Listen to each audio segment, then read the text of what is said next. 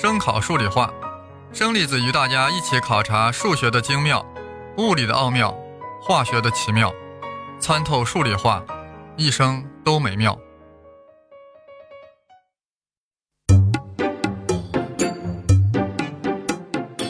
大家好，我是生粒子老师。猴年即将离去，今年就要到来，在这个辞旧迎新的日子里，生老师必须要有所表示。二零一七年是鸡年，是丁酉鸡年，要从公历的二零一七年元月二十八日开始呀，一直要到二零一八年二月十五日才结束，一共长达三百八十四天啊！要活这么多日子，农历的二零一七好丰满，好滋润呀！果然是这个鸡年有点润。是的，二零一七年是闰年，但必须要注意，是农历闰年，不是阳历闰年。阳历就是现在的公历。啊，那闰的是日，就是在二月多加一天，从二十八天变成二十九天。而农历闰的是月，一闰就是一个月，本来的十二个月啊，就变成十三个月了。农历不闰则已，一闰一月给力。我们经历的有些年份啊，只是阳历闰年，比如刚过去的二零一六；而有些呀，只是农历闰年，比如即将来临的二零一七年，甚至还有双闰 （double 闰）。二零一二就是双闰年，double 闰。还记得吗？那一年我们闰得不得了，阳历、农历一起闰，多活了不少日子呀。所谓闰啊，就是余数，就是多出来的一部分。阳历闰就是二月份多出来一天，农历闰啊就是一年多出一个月，变成了十三个月。为啥要闰？简单说呀，就是要弥补人为的历法规定所造成的年度天数与地球实际的运转周期时间差而设立的。就是要补上时间差，补上时间差的那一年就叫闰年啊！但是实际上呀，操作起来没有那么简单啊。下面分别展开讲讲阳历闰年和农历闰年，尤其是要解读2017年为啥要闰，为啥要这样闰。阳历当然是太阳历 （Solar Calendar），就是以地球绕太阳公转的周期为基础而制定的历法。一年为啥是三百六十五天呢？因为地球绕太阳一周呀是三百六十五天，这个啊大家都知道。虽然这种说法呀不太对，首先啊就是不严密。难道地球绕太阳一周正好是三百六十五天吗？一丝一毫都不差吗？那咋可能？实际上这个周期是三百六十五点二四二二天，也就是说我们规定三百六十五天为一年呀，这与实际周期差了零点二四二二天。那四年之后是不是就会相差将近一天，对吧？有人会说那又咋了？你说咋了？我们就想把一年设置成地球绕太阳一周的时间啊，否则干嘛要三百六十五？那直接规定一一百天一年算了，还更整齐。那样的话，我们每个人还不都随随便便就活个二百五十岁啊？说白了呀，地球公转决定了四季啊，我们希望将春夏秋冬对应到固定的年份。那么一年定为三百六十五天啊，与实际相差了零点二四二二天。那么每过四年呀，就会有将近一天的误差。四百年后是不是就会有一百天的误差呢？就是有三个多月的误差了。那春夏秋冬对应的月份岂不就错位了吗？怎么办？怎么办？就是要补一补，润一润，将误差消除在萌芽之中。既然一年定为三百六十五天。每年会比实际的周期少了零点二四二二天，也就是说每四年会少将近一天，那就每四年补上一天不就得了吗？所以啊，阳历就是每四年一闰，每四年呀在二月份补上一天，每四年一闰。那到底让哪些年份闰呢？这就是纯粹人为规定了。具体来说呀，就是能被四整除的年份设置为闰年啊，比如说二零一二、二零一六。是不是都可以被 C 整除整除呀？所以就是闰年啊，阳历闰年啊，他俩的二月啊就是二十九天，这样问题是不是就彻底解决了呢？No，细心的朋友会发现啊，每四年补一天啊，补多了，为啥？因为每年是差零点二四二二天，你每四年补一天，不就相当于每年补了零点二五天吗？所以说零点二五减去零点二四二二。等于零点零零七八，也就是说，四年一闰会导致每年多补了零点零零七八天，看似微不足道，但若累积四百年，就会多出一天多。为啥？因为零点零零七八乘以四百等于三点一二，也就是说，每四年一闰会导致每四百年啊多闰出了三点一二天，咋办？简单呀，那就每四百年少闰三天不就得了吗？本来是四年一闰，那四百年是不是应该一百闰啊？减去三次，就成了四百年九十七闰了。具体减少哪三次呢？又是纯粹的人为规定。本来是呀，逢百即闰，因为年份整百数都是四的倍数呀，都能被四整出呀。为了在四百年少三次啊，于是规定，当年份是整百数时呀，必须是四百的倍数才能闰，否则就不闰。比如说二零零零年就闰，因为它能被四百整出；而将来的二幺零零年就不闰，因为它不能被四百整出。这听起来确实挺容易啊，估计有细心的朋友要说了。刚才算的是呀，四年一闰会导致每四百年多出三点一二天啊。你这样处理后，还是会多出零点一二天啊。是的，是这样的。这样处理后呀，每四百年还是会多出零点一二天。那累积到四千年后，是不是就会多出一点二天？那到时候再少闰一次，不就 OK 吗？也就是说，公历每逢四千年的时候呀，再少闰一回，是不是？那要说还有那么个呃零点零二呢，那你是不是都自己都会处理啊？这阳历啊就是简单啊，难怪西方人喜欢它。听了刚才讲解啊，大家不但明白了阳历为何有闰年，还知道了该如何设置闰年，确实简单。这样阳历啊，每一个月有多少天啊，都是固定死的啊，反正就是要拼凑成三百六十五嘛，就是要与地球的公转周期相一致啊，四百年闰九十七次。严格与公转同步，这样月份就充分体现出了呀地球与太阳的关系，准确地反映出了春夏秋冬。难怪阳历成了公历。这公历啊，缘起于凯撒大帝，修正于奥古斯都屋大维，最后定格于罗马教皇格列高利十三世，随后呀通行于全球。但阳历也有明显的缺陷，它人为的呀将一年分成了十二份，啊还将每份称之为月。称之为 month，但你考虑过月亮吗？整个阳历中根本就没有考虑月亮的运动，你凭啥叫月？月个 nothing，还 month，month 个 nothing。是的，阴历的月份啊才有资格称为月。阴历 lunar calendar 就是按照月亮的盈亏周期，也就是按朔望周期作为一个月。这样大月啊定为三十天，小月二十九天。为啥？因为月亮的盈亏周期是二十九天半。月亮为啥会盈亏呢？千万不要跟我说什么人有悲欢离合，月有阴晴圆缺。我们在这里不抒情。地球人都知道，月亮本无光，反射阳光就亮了。对于地球上的观测者来说啊，随着太阳、月球、地球的相对位置的改变，月亮在不同日期就会给我们地球人展示出不同的形状。说两种极端的情况呀。一是月亮正好处于太阳和地球之间，此刻月亮就把黑暗的一面对着我们了，令我们无法赏月。这一天啊，就叫朔日，王朔的朔。朔日那天晚上，我们是看不见月亮的。另一种情况是啥呀？地球正好处于月亮和太阳之间，月亮被太阳照亮半球啊，正好朝向地球，我们就可以看到一轮满月。这一天啊，就叫望日啊，希望的望。那大家也能猜到，望日既然能看到的是满月，那望日是不是就应该是每月十五或十六呀？呃，这样说来啊，阴历中的一个月啊，就会从一个朔日到下一个朔日的时间间隔，此所谓朔望周期或云盈亏周期，其时间长度为啊二十九点五三零六天，而且阴历要求每月的头一天必须是朔日啊，即初一啊必须是朔日，为了保证初一必须朔日。阴历中的大月小月啊就不固定啊，每次都要严格计算来确定，所以出现什么连续大月啊、连续小月啊，那都是很普通的事儿。听到这里啊，有人觉得朔望周期好复杂呀，为什么不直接说成月球绕地球一周所用的时间呢？这还真不一样啊，月球绕地球一周的时间啊是二十七点三二幺七天啊，跟刚才那个朔望周期二十九点五三零六相比啊，少了两天多，这咋回事？为什么朔望周期多了两天呢？是这样的，朔望周期啊，不只是与月球绕地球有关，还与地球绕太阳有关。因为朔日是啥？是月亮正好处于太阳和地球之间的那一天啊。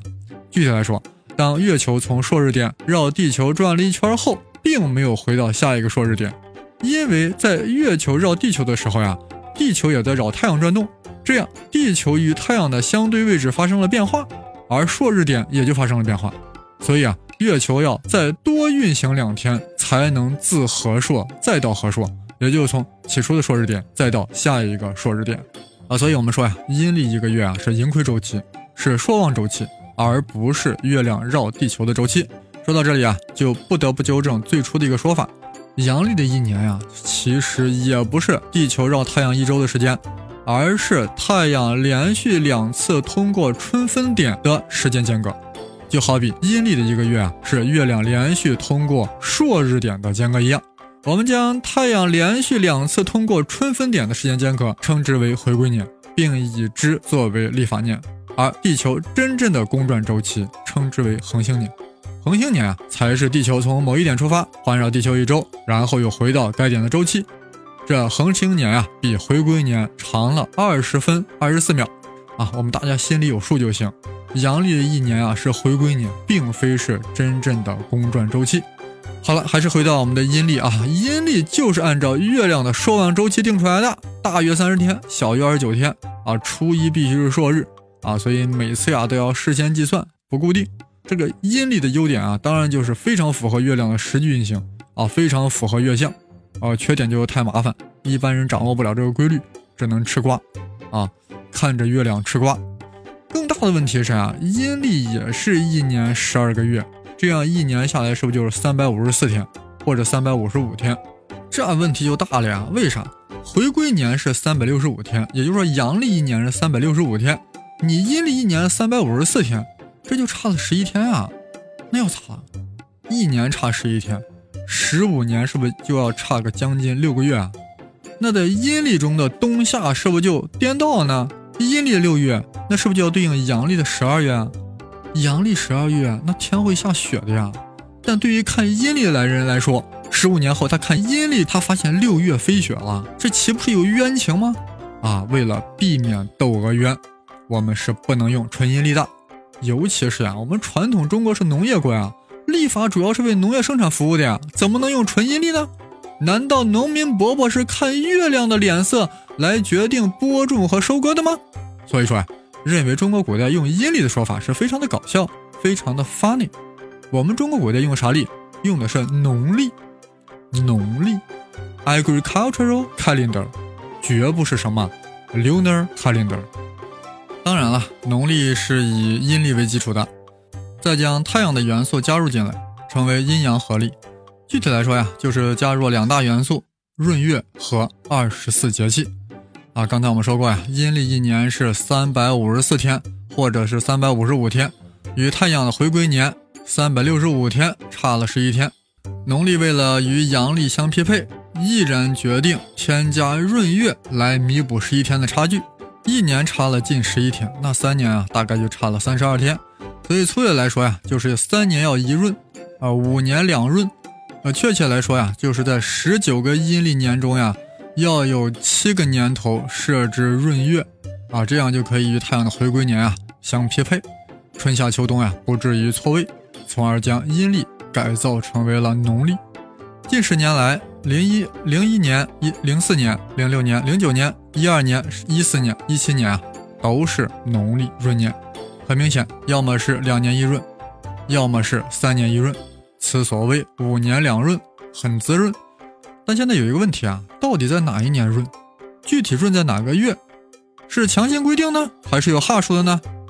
了解中国传统文化的人都应该知道，我华夏文明啊，强调天人合一。怎可能硬性规定呢？一定是有哈数的。这个哈数呀，就是二十四节气。二十四节气，大家真是太熟悉了，太耳熟能详了啊，随口都能说出来啊。春分、立夏、夏至、立秋、冬至等等。仅从名字上来看，这就能反映四季的变化。那当然体现的是太阳的意志了，太阳的运行状态了。估计有人觉得不对味儿了呀，这四季的变化是决定于地球绕太阳的公转的呀，怎么成了太阳的运行了呢？难道你生粒子是地心学说的信奉者吗？是这样，我们在说二十四节气时呀，是以地球为参照系的，就是说以我们地球上的人作为观测者来视察、来考察太阳，这样就会觉得我们没动，是太阳在动，这就叫太阳的视运动。太阳在我们视觉中所感受的运动，我们每天看到太阳东升西落，这就是太阳的每日视运动，称之为周日视运动。其实呀，这是地球自转造成的。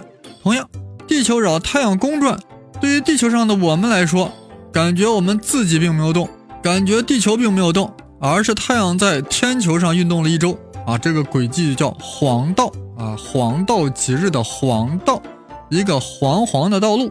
一个黄黄的大圆圈，这就是太阳的周年视运动啊！黄道呀，就是太阳的周年视运动。再说直白一点啊，当地球一年绕太阳转了一周，啊，我们地球人就觉得呀，太阳在天空中移动了三百六十五个圈圈，小圈圈，而这些圈圈移动的大路线就是黄道啊，是一个假设的大圆圈，这大圆圈啊，就是黄道。既然如此，我们需要一个坐标值来表达太阳在某一刻处于黄道的哪个位置。整个黄道一圈当然是三百六十度了呀，那么其上的位置就用零到三百六十度的数值来表达。这个数值啊，这个度数就称之为黄经啊，that is 黄道轨道坐标系上的经度黄经。嗯，二十四节气啊，正是将三百六十度的黄道呀平分为了二十四份。啊，三百六除以二十四等于十五度，所以啊，两个节气之间相差十五度。每个节气的黄经具体是这样的：春分是起点啊，也就是春分零度；清明十五度；谷雨三十度；立夏四十五度；小满六十度；芒种七十五度；夏至九十度；小暑一百零五度；大暑一百二十度。巴拉巴拉巴拉巴，不想念了啊。呃，咱们就再把最后几个看看啊。立春三百一十五度。雨水三百三十度，惊蛰三百四十五度，春分三百六十度，三百六十度，那不就又回到了零度了吗？这就是一周啊！太阳把每个节气走一遍啊，转回来一周就是回归年，这就是我们前面说过的，太阳连续两次通过春分点所经历的时间，所经历的时间间隔，就是我们阳历的一年啊，阳历的一年就是回归年。二十四节气啊，不正是阳历中的二十四个关节点吗？所以说呀，二十四节气啊，属于纯阳历的范畴。将二十四节气插入到阴历，就形成了阴阳合一的农历啊。农民伯伯啊，主要是根据二十四节气来决定自己的耕作的。岂止如此呀，二十四节气还决定了农历的闰月应该放在哪一年，应该闰哪一月。事情是这样的，二十四节气啊，分为十二个节和十二个气。或者说呀，十二个节令和十二个中气，每个月前面的叫节或节令，后面的叫气或中气。所以啊，立春是节令，紧随其后的雨水啊就是中气，再随其后的惊蛰呢又是节令，其后的春分呢又是中气了啊，以此类推，节令跟中气相间而成的。阴历中的几月几月啊是由中气决定的，比如说含有雨水的一月份就是正月，含有春分的月份啊就是二月。大家有没有觉得出问题了呀？一个太阳回归年总共有二十四个节气，其中有十二个中气，可以正好分别放在阳历的每一个月中啊。每月一个中气，谁也别抢，一人一个。但这是阳历啊，对于阴历来说，它的一个月可是月亮的盈亏周期，与太阳没啥关系啊。这导致阴历的十二个月与阳历的十二个月相差了十一天，那意味着啥？意味着。阴历中的天数要比阳历中天数要短呀，那这就意味着从阴历的正月到二月到三月到四月到五月，其中中气出现的位置就会不断的向后移动呀。也就是说，二十四节气在阴历中的日期是逐月推迟的。为啥？因为阴历中的月的天数少呀，对吧？那么在阴历某月中，若中气落在了月末，则下个阴历月中那就没有中气了呀。因为中气是要间隔一个阳历月的呀，也就是说，二十四节气在阴历中的日期啊，推迟到一定程度，就会导致中气将某个月空过去了，跳过去了。那这个阴历月就悲催了，它没有中气啊。我们前面说过，阴历中的几月几月啊，是由其所在的中气决定的。你没有中气，你算老几啊？总不能给你喝补中益气汤吧？不过人家也总是个月呀，不能把它当 nothing 啊，那当啥？就把它当闰月吧。哇，好妙呀！这农历闰月果然有哈数，就是将没有中气的月份称为闰月。闰几月呢？那就看前面是几月喽，那就叫闰几月。举个例子吧，就拿二零一七年来说，为什么是闰六月呢？方便的朋友，请翻开农历六月，你会发现啊，其节令小暑在十五，而中期大暑已经跑到了最后一天二十九，这还了得？这直接就导致了农历下个月的节令已经到了十六，而紧随其后的中气处暑就跑到了再下个月的初二，这意味着啥？意味着二零一七年农历六月的下一个月没有中气，怎么办？好办，就把这个月当闰月。可你没有中气，你就没有自己的名字呀。既然前面月份是六月，那你就叫闰六月吧。那闰六月之后啥？闰六月之后当然就是正常的七月了呀。所以就是说有两个六月，多出来了一个六月，后面这个六月就叫闰六月。闰了一下，这就是丁酉鸡年之闰六月之由来。好了，我终于讲明白了啊！为何农历要设置闰月，又是如何设置闰月的？朋友们，你们听明白了没有？If not，那就把耳朵再润一回呗，再听一遍又何妨？此时此刻，大家应该有一种感受：农历啊是兼顾了月亮和太阳的运行规律，能更好的与各种天象对应。节气对应了太阳的高度，历日对应了月相，是否闰月，还与近日点和远日点密切相关。